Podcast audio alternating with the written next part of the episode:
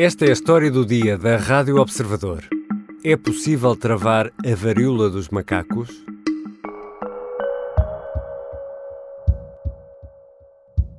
For all of these reasons, I have decided that the global monkeypox outbreak represents a public health emergency of international concern. Emergência Global de Saúde Pública. Tedros Ghebreyesus é o diretor-geral da Organização Mundial de Saúde e anuncia o elevar do estado de alerta em relação à varíola dos macacos. A doença espalhou-se a mais de 70 países e de uma forma rápida. Os peritos reconhecem que não sabem tudo. We have an outbreak that has spread around the world rapidly through new modes of transmission about which we understand too little and which meets the criteria in the international health regulations.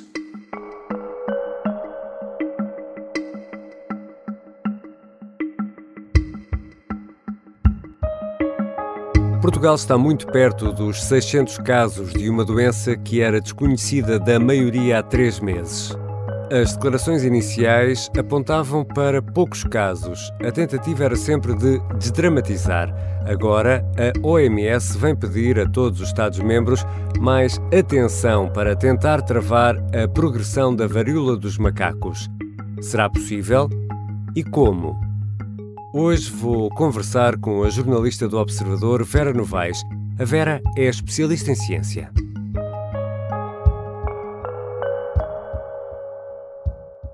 Bem-vinda, Vera. Olá, Ricardo. Estamos a falar de uma doença grave? Neste momento ainda não. Aquilo que se conhecia da doença da varíola dos macacos até ao momento era de uma erupção cutânea que podia dar comichão, podia provocar alguma dor no local e estas eram as manifestações. A preocupação surge agora porque já há alguns casos mais graves em que as pessoas podem mesmo ter de ser hospitalizadas hum. com dores fortes. Há casos de internamentos nas unidades de cuidados intensivos e há já o registro de cinco mortes. Mas isso em todo o mundo? Isto em todo o mundo. Há mais de 16 mil casos neste momento registados em todo o mundo e até ao momento uh, cinco mortes registadas por causa da varíola dos macacos. E como se transmite? Transmite-se pelo contacto direto, pele a pele, sobretudo, o que também potencia os contactos sexuais para haver mais eh, contacto de pele a pele, uhum. embora também já sejam reportados alguns casos de contacto uh, intermédio ou indireto, não é? Contacto com os lençóis de, hum. que estejam contaminados ou contacto com superfícies nas unidades de saúde que estejam contaminadas e também possa ser por aí que alguns profissionais de saúde possam eventualmente estar a, estar a, a ser contaminados com o vírus. Já aqui tratamos deste tema no episódio que publicámos a 25 de maio e importa neste ponto lembrar algo que é muito, muito importante neste caso. Há, obviamente, uma incidência da doença em homens que fazem sexo com homens, mas esta uh, doença pode afetar todas as pessoas, independentemente da orientação sexual, não é? Correto. Aliás, uh, nos países onde ela é originária, na África uh, Ocidental, todas as idades, de todos os tratos sociais podiam ter a doença, uh, podiam apresentar casos da doença. Neste momento, nesses países, a maioria são mulheres e crianças uhum. uh, a apresentar uh, casos, neste surto que agora está a nível mundial. Agora, noutros países, o que tem acontecido é que tem aparecido mais nos homens e nos homens que têm sexo com outros homens ainda não é, não é considerada uma, uma doença sexualmente transmissível. Uhum. Há aqui uma incidência neste caso, mas podem haver fatores que o condicionem. Por exemplo, estes grupos procurarem mais os cuidados de saúde do que outros, porque na generalidade, se tiveres uma, uma erupção cutânea que não te dê dores, também não vais a correr procurar um médico, não é? E estes grupos já normalmente uh, uh, vão mais, mais vezes aos cuidados de saúde, às unidades de saúde. For the moment, this is an outbreak that's concentrated among men who have sex with men, especially those with multiple sexual partners. That means that this is an outbreak that can be stopped with the right strategies in the right groups. Tedros Ghebreyesus, o diretor-geral da Organização Mundial de Saúde, que estamos aqui a ouvir, diz que é possível travar a disseminação. Como? Teoricamente, sim.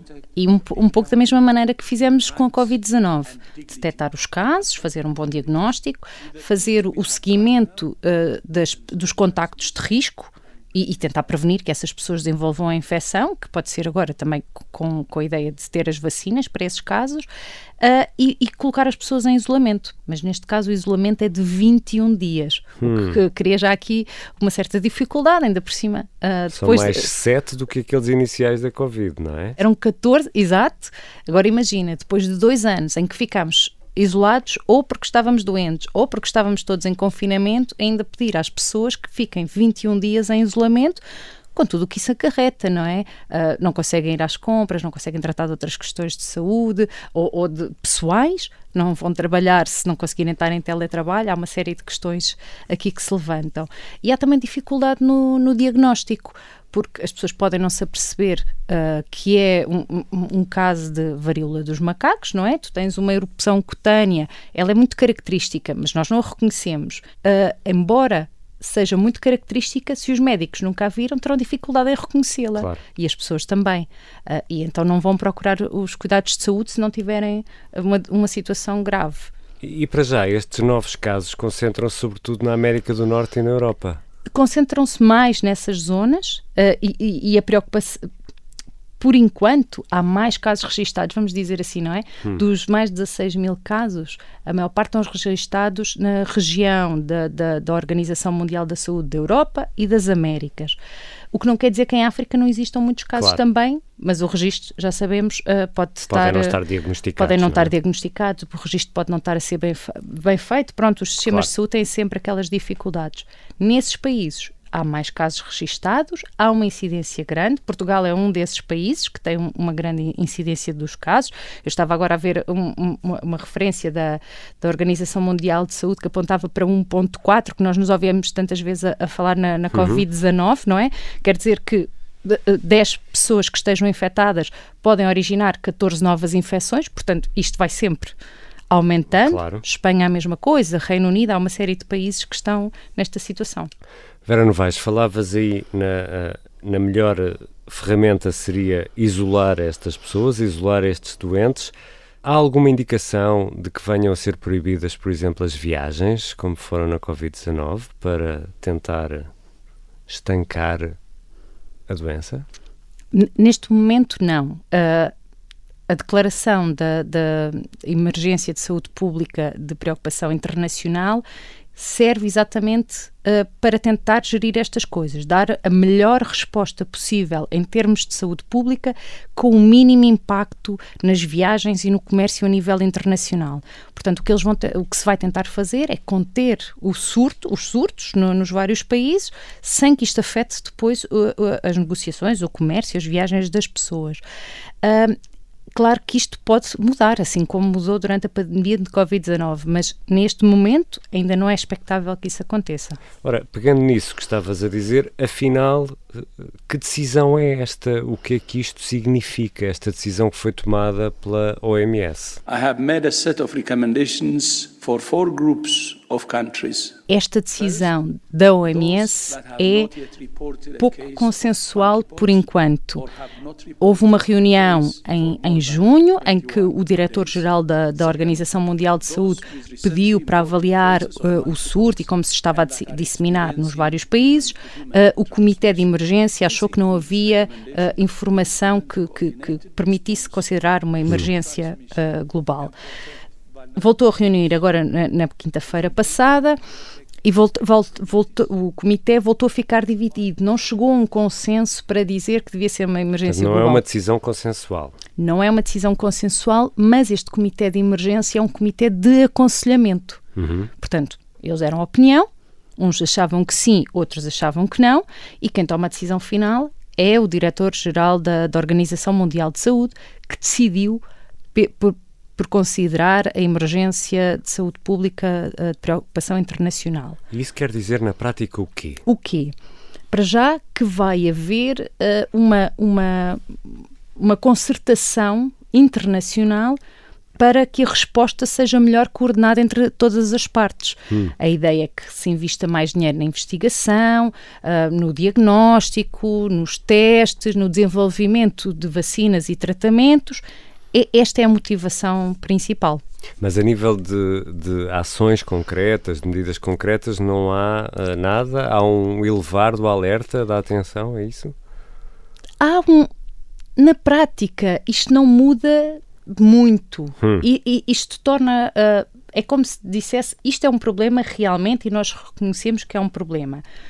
Como esta, esta definição da emergência global está a, ao abrigo de regulamentos sanitários internacionais subscritos por 196 países, uhum. quer dizer que essas normas, que esses países estão vinculados a cumprir aquilo que for definido, as recomendações que forem definidas para o combate, para a resposta a, a, a este surto. Portanto, é mais isso, é haver um, um, compromisso maior e uma cooperação maior entre os países. E, e Vera, isto pode ser uh, uma espécie de degrau, uh, não sei se lhe podemos chamar assim, no caminho ou de uma escadaria que conduz ao declarar de pandemia ou não? Não necessariamente. Não é por ser declarado uma, uma, uma emergência de saúde pública de preocupação internacional que isso vai levar à declaração da pandemia. Uhum. Até porque para se, para se declarar uma pandemia é, é preciso que se reúnam outras condições que este surto, neste momento, ainda não reúne. Portanto, ainda não será o caso.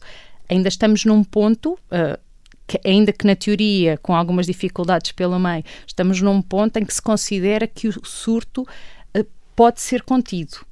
Portanto, quando estávamos na situação da Covid-19, a dimensão do problema era muito maior, não é? Não tínhamos formas de, não tínhamos vacinas, era difícil, a, a, a prevenção existia, mas era difícil.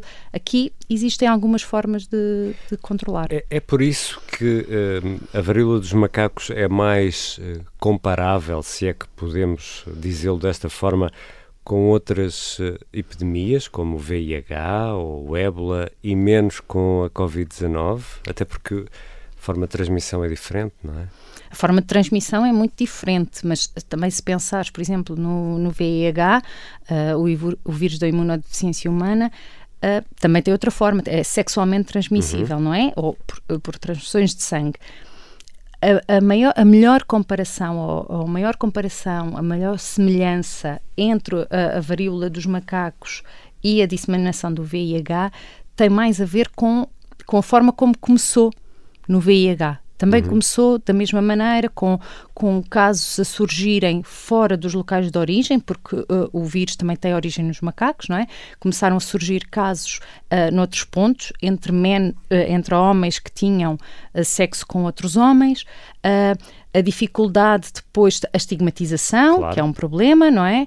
A, a, a, falta de meios de diagnóstico e de tratamento, também com, com, com mulheres e crianças a serem uh, uh, afetadas nos países uhum. de origem. Portanto, o início do surto de VIH tem semelhanças e uh, uh, uh, o alerta é que podemos ter aprendido alguma coisa com, com esse caso para agora fazermos melhor. Exatamente, é o que todos esperamos, até porque aprendemos e muito com, com esse caso. E em relação às vacinas, há a vacina contra a varíola, aliás, terá sido a primeira doença a ter uma vacina. Essa é uma história que envolve a Catarina a Grande e não vamos contá-la aqui, mas vale a pena ir à procura dessa história.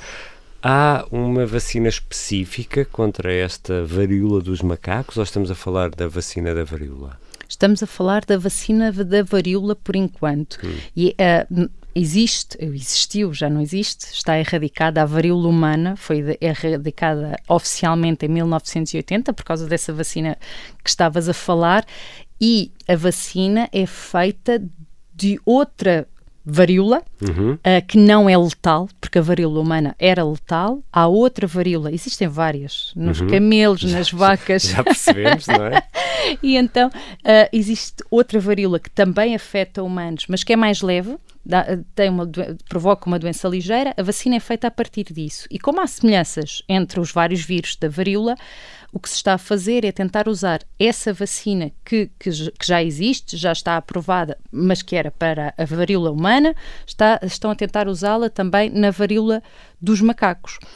Há investigação a ser feita especificamente para o vírus da varíola dos macacos, mas essas ainda não estão a ser comercializadas. E nós tínhamos uma reserva das antigas, das velhas, agora vêm novas? It's important to know that research over many years has also yielded some vaccines and treatments for monkeypox. These are new products and not yet widely available. However, the vaccine is recommended for persons who have been in contact with someone who has monkeypox. Essas vacinas agora são usadas em, em, em, situações muito esporádicas, casos que apareçam de varíola, e seja extremamente raro. Hum. Eu até fiquei surpreendida por saber que ainda existem vacinas contra a varíola quando a doença está erradicada, ainda bem que existem, não é? Uh, e nós tivemos, o primeiro lote de vacinas que nós recebemos vieram dos Estados Unidos porque a, a, marca só comercializava, a farmacêutica só comercializava nos Estados Unidos, então, ao abrigo de, um, de uma encomenda especial, de uma autorização especial de uso de emergência, a Europa, os vários países da Europa receberam uh, um lote de vacinas.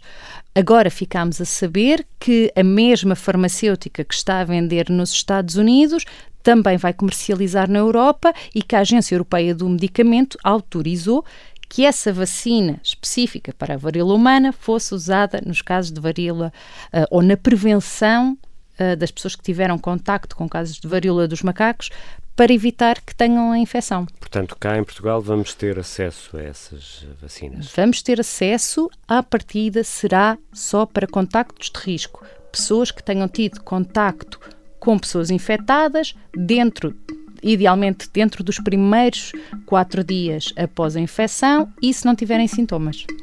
Obrigado, Vera. De nada, foi um prazer.